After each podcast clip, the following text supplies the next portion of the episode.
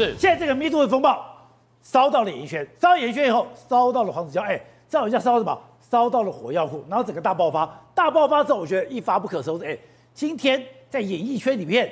人人自危了。对，呃，在过去来讲的话，Me Too 都是讲自己的事情，但是他今天搞的是 You Too，他说你也是，你也是，你也是，难道你们这些人对我落井下石，对我丢失的，你们都没有秘密吗？而且他话锋一转，然后他就说。好啊，我就要讲啊，反正我要死了，你们也不管我，我管你们去死。他就全部讲，尤其是呢大小 S 的事情，因为他跟小 S 在一起过。大小 S 那个时候呢，还有他那些好朋友仙女帮，不是在阳明山的豪宅上面去 party 吗？那 party 的时候，那时候一周刊刚到到台湾拍的那个照片，而且呢看图说故事，说有吸食毒品或是嗑药的一个问题。但是那个时候呢，其实他们有去打诉讼，打法律的问题，结果他们是胜诉。但是呢，这个周刊输了，对，这一周刊那个时候。都是输的哦，但是黄子佼把这个事情讲出来了，他就说：为什么你们都没事，你们还可以红二十年，而我呢就要面对这个 Me Me Too 的一个事情？那那个时候呢，其实。他把他讲的巨细靡遗，他在一一阵混乱当中呢，他还是把这个五个 W 一个 H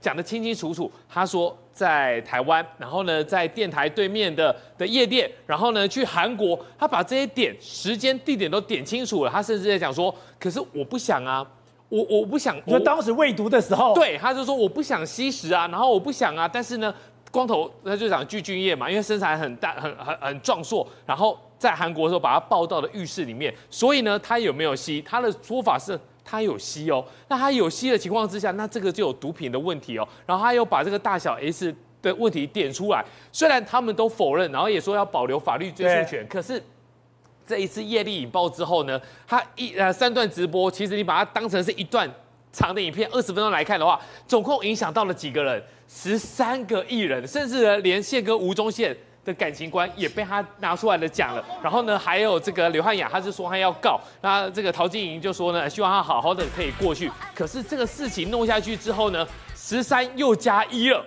因为现在来说，他等于是点燃了一个火药库。现在 NONO 也也有一个状况，被人家讲出来说呢，你是不是也是 Me Too 的加害人？棒棒棒，他就说扯内衣，甚至呢，他这个女生呢坚决抵抗之后呢，哎。他还讲了一句话，呃，这个人还讲说，这个这个搞笑艺人还讲了一句话，你不要这样子嘛，一回生，二回熟。然后重点，他讲这些东西的时候，他点出来了一个，他就说卖鸡排的。那你讲卖鸡排的，那就是就是就是 NONO 嘛，对不对？你就是把他给点名出来了。不过 NONO 呢是有透过这个经纪人就说。呃，有错他会认，可是呢，他他他他的印象中对这个人这件事都没有印象，哦、做错事会认错，但是没有印象的是，他说他没有印象，对，他说他没有印象，然后要要怎么样的来一个回应？所以呢，在 NONO 在黄子佼的十三个艺人通杀之后呢，就加一了十四，而且另外一个大哥也被点名了。刚才讲的这个风暴为什么越来越大？这个风暴越来越大，就是哎。其实黄子佼不是一件两件，他也可能有好几件的。对，因为黄子佼这个事情是比较严重的，因为他当初有在电台，然后呢有一个女孩子，她是会创作音乐的。那个时候呢，他还鼓励她创作，甚至在电台播她的歌。这个时候呢，她才十七岁而已，他叫她拍。比较不好的照片，就是上半身全裸的照片。那第一件出来之后呢，又有第二个人来讲，第二个人就是讲得更露骨。所以如果这两件事情都是属实的话，等于说这个套路还有其他的一个被害人，而且被害人都是未成年，这个状况下去的话，其实对黄子佼先生来讲的话是非常严重的。好，瑞德，跟你讲，哎，今天居然讲说这个不是说只是一个八卦，不是一个性骚扰，哎，等等于说。他会有刑责，因为当时那个小孩子只有十七岁。今天卫福部也出来讲话，这件事有这么严重，要犯到刑责？对，没错。那么事实上呢，Me Too 延烧到这个时候已经第四个礼拜了。可是问题是，今天这个黄子佼的事件让大家觉得不可思议，为什么？第一线最大咖，然后呢，公益形象，然后又是一个好男人、好爸爸的形象，biang 打出来了以后呢，你要知道这件事情已经不是单纯的说啊，被害的这个女子呢，她愿不愿意提告的问题。如果里面有真正未成年，我们所谓的刑法跟民法，现在未成年都是十八岁以下，未成年的这个女子呢，她如果她的陈述为真，陈述为真就是说，在她未成年的情况之下，不是有所谓的。呃，全裸的相关的拍照的这样的一个行为嘛，我告告告诉大家，如果这样的行为，如果是单纯性骚扰的行为，已经过了六个月的这个追诉期，追诉期，然后民法也是两年，对不对？但是如果有刚刚未成年哦，你十八岁以下，如果你有不管你用什么样的方法呢，让他让你拍摄这个相关的这个所谓裸照的话，你就糟了。为什么？因为这是公诉罪，公诉罪，这是公诉罪。而且呢，我举大这个法条是什么？这个法条其实是《儿童及少年性交易防治条例》。哎，你只听到性交易，对不对？你会以为说一定要有对价关系嘛？不是的，在第二条里面是拍摄、制造、散布、传那个播送、交互、公弄巴拉巴拉巴拉这些儿童及少年的性影像跟这个相关的这个呃呃物品的话，也包括你所持有这些你所有持有这些相关的照片的影带的话，你都违法。那法律是多重？拍摄、制造儿童及少年之性这个影像的话呢，客观上足以引起性欲或羞耻心的话，各位，一年以上七年以下的有期徒刑啊，是一年以上跟七年有以下有期徒刑。大家都知道，六个月以下才有所谓的一科罚金、啊。六个月以上的话呢，如果没有判处你缓刑的话，你得要两期关呀，你知道吗？所以这条事实上是一年以上七年以下的有期徒刑。所以今天已经有人提出，那么如果当时发生的地方如果是在这个台中的话，要求台中地检署的检察官必须直接就我们以前常讲叫做看新闻简报，立刻主主动用他治案进行侦办啊。如果进行侦办了以后，他会传被害人来传这个所谓的啊黄子佼来对质，到底有没有这回事？中检会办吗？呃，如现在逮几个不该叫你躲掉啊，对吧？哈，不是他办不办的问题，你不办也有人会去这个等下传嘛。所以你就知道，如果到时候真的啊，只要啊这个呃台中地检署呢进行侦办这个事，传了被害人来了以后呢，被害人又证实真的有这件事的话，黄子佼逮起躲掉。在我跑社会新闻的那个那个过程当中，有很多人就是因为这样子就丢掉。你知道吗？丢掉意思就是拐一个年轻，呃，拐拐一个未成年的那个少年或儿童嘛，给他们拍摄相关的那个影带还是照片，这样自己欣赏而已哦，这样都不行。你如果陈列的话，罪更重。但是如果你拍摄了以后呢，不管你用什么样的手法拐的对方同意，你都违反了这一条法律，这是非常可怕、很重的一条刑责啊。好，所以超越，今天刚刚哎。黄子佼今天报完了以后，哎，他的情绪完全失控，情绪失控以后做了一些制裁的行为，然后今天也送到医院去急救。他想说，哎，到底怎么样？后来发现不是一个，不是两个，就有很多个，嗯，而且情节看起来都蛮严重的。是，所以就说为什么？你看许杰辉他也是神隐起来而已嘛，对不对？黄子佼，你的罪比他重吗？哦，也许啦，你需要说在事情爆发两个钟头之内。你要发三段影片，毁灭式的影片，毁灭你自己，毁灭你家人，还毁灭了演艺圈一大堆人。为什么？有这么严重吗？我们觉得没这么严重，他自己知道很严重。为什么？除了刚刚讲的第一个例子，还有第二个、第三个、第四个，因为他都用同样的套路去对待这些小女生哈，包括有什么呃十七岁，甚至于还有说有更小的。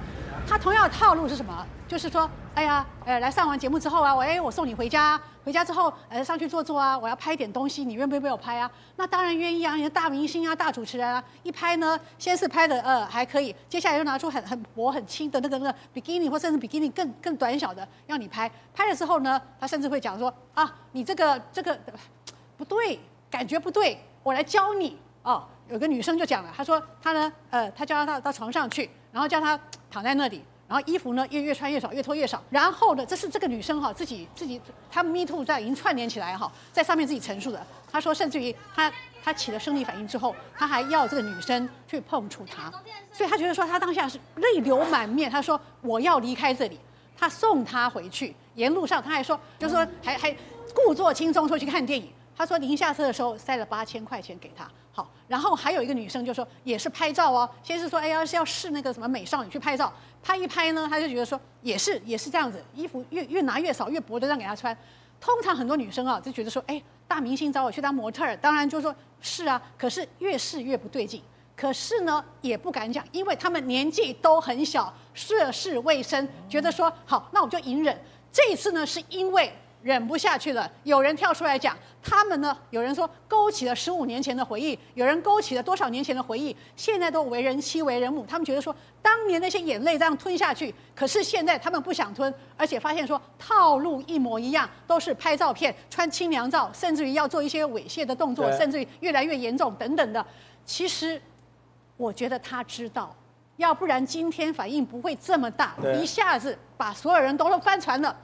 因为他讲了一句话，他说：“为什么他们这样会有事，他们这样没事，为什么我要有事？哦，为什么？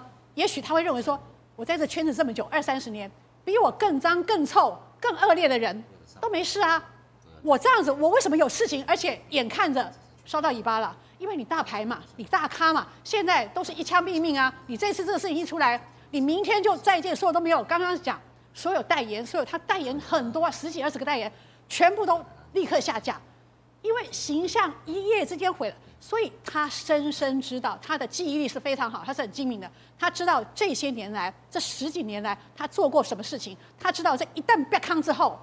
那不是一个窟窿让他跳，不是一次跳下去，是一大堆一连串。现在已经三个四个，可能还不止，而且年纪越来越小，所以他知道他的心里觉得说这关不行，过不去了。当下他可以立刻爆发到不晓得是喝酒还是嗑药还是怎么样，立刻就自残嘛，对不对？好，后来大家找不到，因为他那个第一段就很明显，就说，请你们好好照顾那个孟耿如，还有我我希望说说小玉米，呃呃。不不知道有这个爸爸存在，这已经太明显了。第二段、第三段的时候，录到第三段，你看那个画面上，他是一直在搓自己的手指哦。他第一段还露脸，到后来一直搓手，一直搓手，一直搓手，搓到最后，所有毁灭性，他这个是没有草稿给他看的。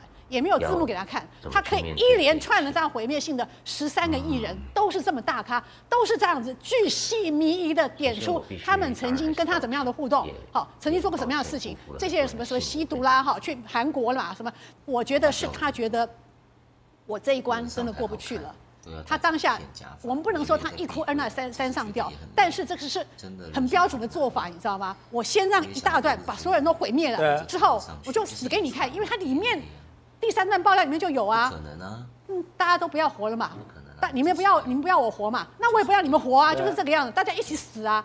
所以我觉得他内心里面的那个很深很深的那个，太过黑暗，太过黑暗的，黑暗到他今天被这一个人这样子点出来之后，他整个的就大爆发，他觉得说，哇，原来这半个月来，这一个月来，我们看这么多人，这么多的这个 Me Too，现在烧到我。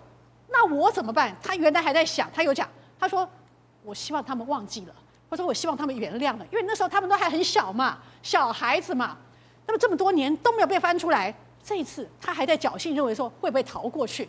结果没有，没有不打紧，而且是砰砰砰砰砰连续的，这么严重，这么大，而且那个过程他们描述的这个。”真的不是我们认识的黄子佼啊，那个形象落差太大太大了。你这样的用用你的这个权权威了，让他们拍这样的照片，许多女生还讲，她说十多年来，她天天都在想，那些所谓的要拍艺术照嘛，艺术照到哪里去了？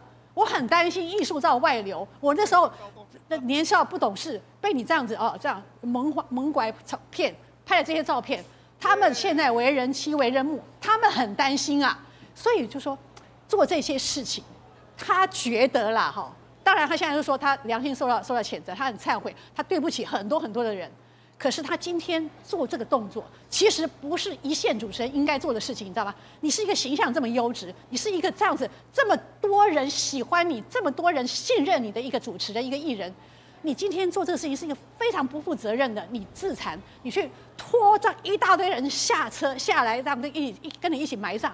为什么？只是要凸显说，有人比我更坏，有人比我更恶。为什么他们没事？为什么我有事？我告诉你，我今天黄子佼有事，大家通通有事，大家一起死。我觉得这是很不负责任的做法。黄子佼，你真的不应该这样。